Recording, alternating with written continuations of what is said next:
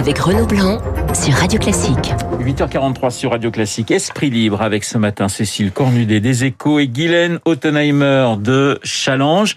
Alors on va commencer avec cette polémique. Je pensais qu'elle n'allait pas durer très très longtemps et puis finalement, jour après jour, on a un nouvel épisode. Le menu sans viande avec un gouvernement qui semble se déchirer sur cette question.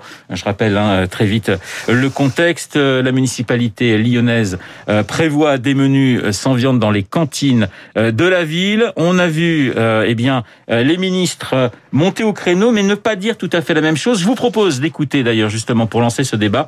Eh bien, Julien de Normandie, le ministre de l'Agriculture, il était ce matin sur Public Sénat tout parent d'élève est interloqué par cette euh, décision, qui encore une fois relève euh, d'une méthode où euh, le COVID, la Covid a bon dos vis-à-vis de l'instauration d'une idéologie, en fait d'un positionnement d'Europe Écologie Les Verts vis-à-vis de l'élevage, vis-à-vis de la viande, vis-à-vis en fait d'une position qu'ils mettent clairement en avant, qui est de dire ils veulent arrêter de servir de la viande dans les cantines de notre République. Voilà, alors ça c'est la le discours de Julien de Normandie. On sait que Barbara Pompili, la ministre de la Transition écologique, a, euh, je dirais, une toute autre approche. Alors, est-ce que c'est un nouveau couac pour vous, Guylaine?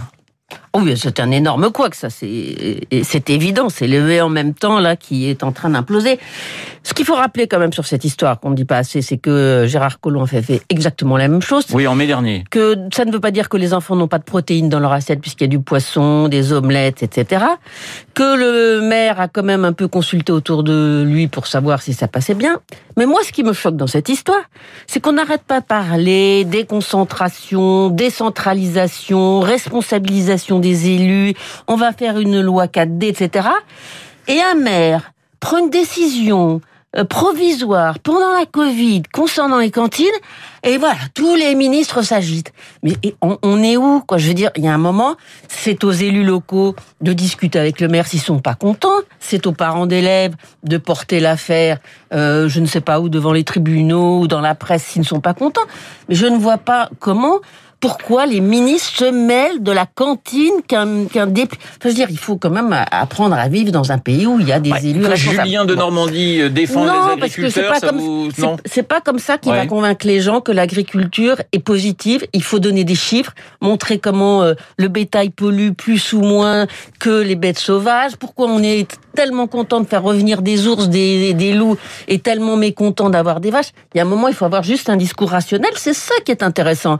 C'est pas de dire de toute façon, c'est pas la cantine de Lyon pendant quelques semaines qui va mettre euh, en péril l'agriculture. Et les écologistes, oui, ils défendent une idéologie, bien sûr, mais il faut, il faut, il faut comment euh, convaincre les gens que cette idéologie n'est pas intéressante. C'est pas en interdisant de faire quelque chose. Cécile, on sent quand même euh, le Premier ministre très agacé par ce qui est en train de se passer, et, et même Emmanuel Macron qui, qui parle de mettre fin aux divisions idiotes. Alors voilà, ça, ça, ça commence à laisser des traces. C'est sûr, parce que c'est pas la première. Il y a eu l'islamo-gauchisme euh, la, semaine dernière.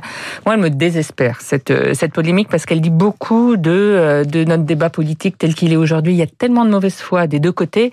Des écologistes qui disent on fait ça parce que juste de façon temporaire, parce que on est en situation de Covid, mais dont on sait bien que derrière ils ont quand même l'idée, parce que c'était dans les programmes, hein, tout simplement de changer la consommation de, de, de viande dans dans les cantines et le gouvernement qui n'arrive pas à montrer à travers sa loi climat qu'il fait des grandes choses euh, sur l'écologie et qui du coup a besoin de, de cliver comme ça avec euh, les écologistes en montrant que c'est des affreux Khmer verts. Donc je trouve ça désespérant et euh, donc ça et c'est vrai que du point de vue gouvernemental, quand en plus ça se double d'une cacophonie à l'intérieur du gouvernement, c'est ingérable. On va parler de la crise sanitaire, mais, mais, mais juste un mot sur Barbara Pompili, parce qu'elle s'est quand même désolidarisée, si je puis dire, du, du reste du, du gouvernement. Est-ce que euh, du coup, elle, elle, joue gros? Parce que ce qui est intéressant, c'est que les écologistes, j'ai écouté les différents leaders écologistes, ils ne lui sont pas du tout, euh, ils ne lui font pas du tout gré de ses, ses ah, propos. Elle, elle, a fait preuve d'une assez grande euh,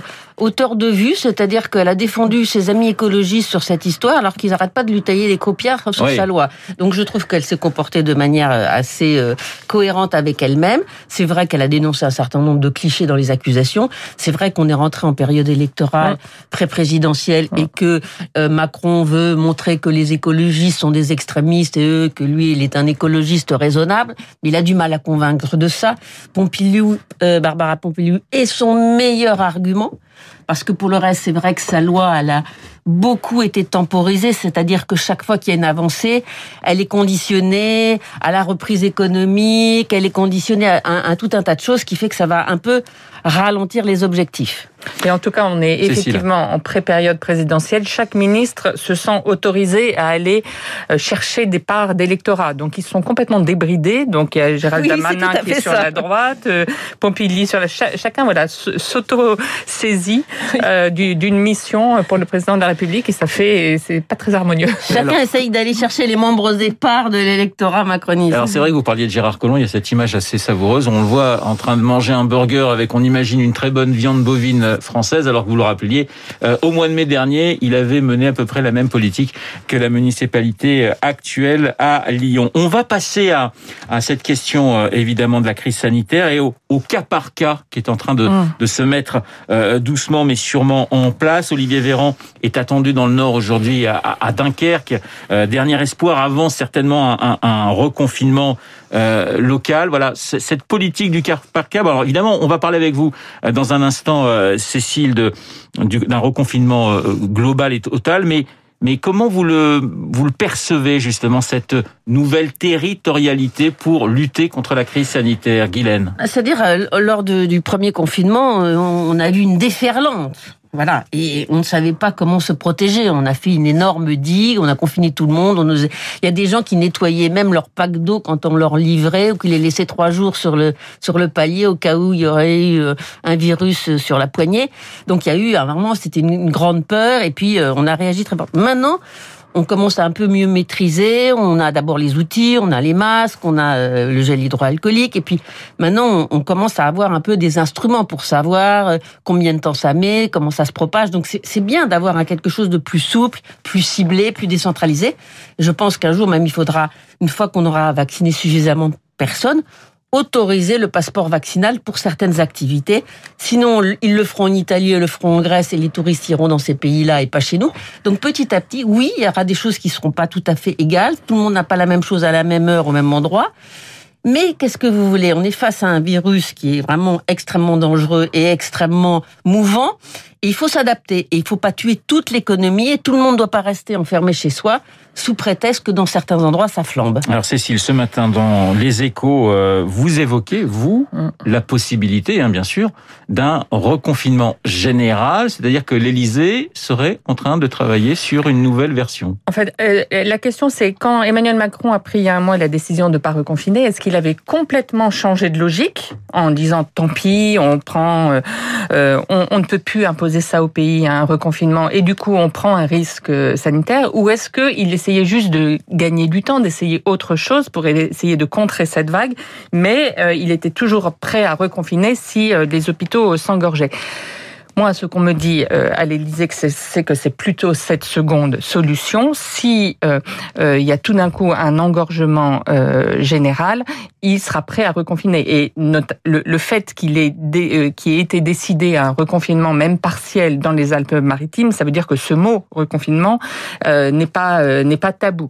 Là, la question, c'est comment se propage le virus? Si vous avez des reconfinements partiels dans plein d'endroits de France, plus surtout en Île-de-France. Oui, la question c'est l'Île-de-France. La question c'est l'Île-de-France. Et en fait, ce qui a fait un peu basculer euh, et, et, inquiéter l'Élysée, c'est les propos de Martin Hirsch en début de semaine où il disait attention, ça monte beaucoup.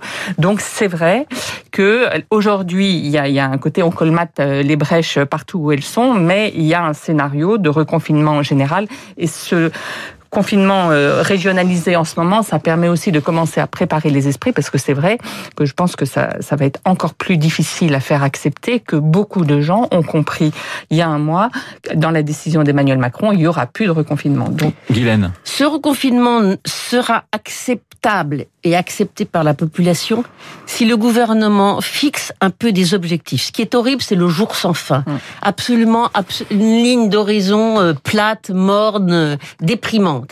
Ce qu'il faut, c'est que les propos soient un peu plus précis sur les vaccins, sur quelles possibilités, combien de pourcents de la population vaccinée, à combien de pourcents de, popula- de la population vaccinée on pourra desserrer le, taux. Euh, partir du moment où tous nos seniors ont été vaccinés, je pense qu'il y aura moins d'engorgement dans les hôpitaux.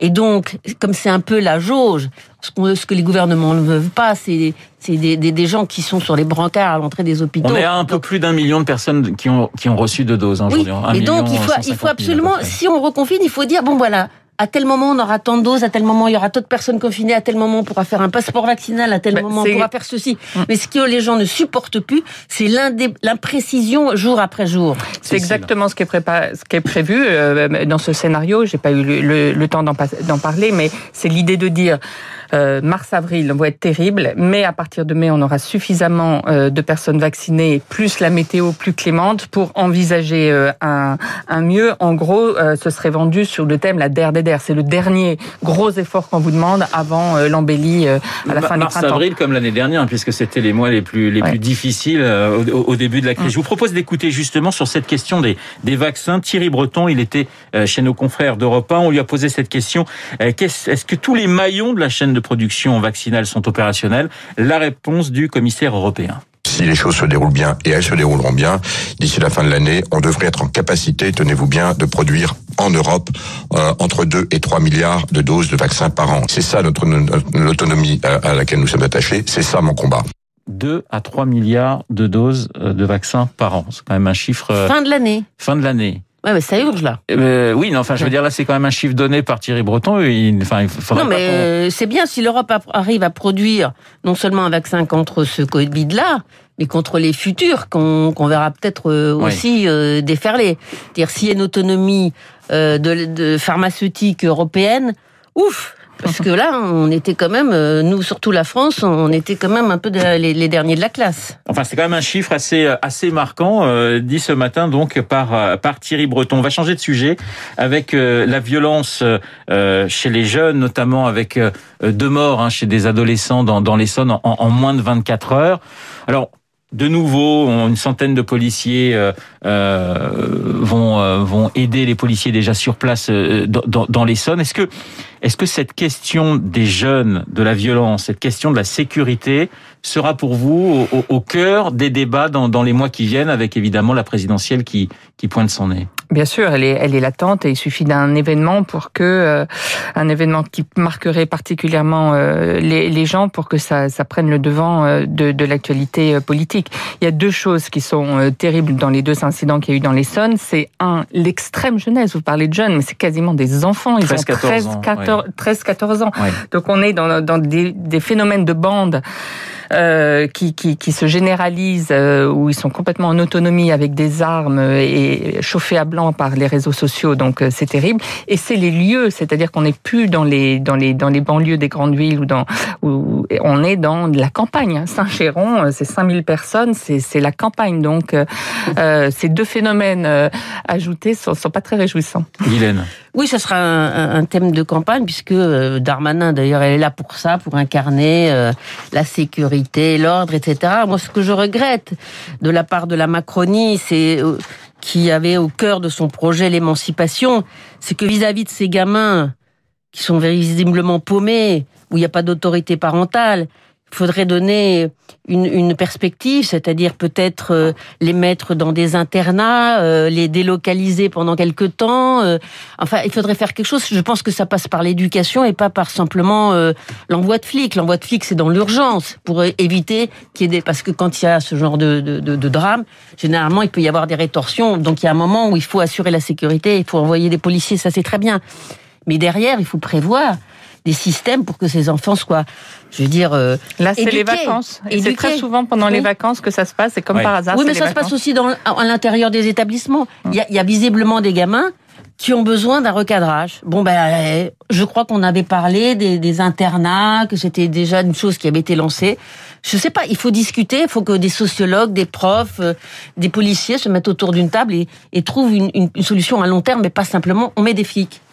Esprit libre, ce matin avec Cécile Cornudet et Guylaine Ottenheimer. Merci mesdames d'avoir été ce matin dans le studio de Radio Classique. Il est 8h57. Dans un instant, l'essentiel de l'actualité.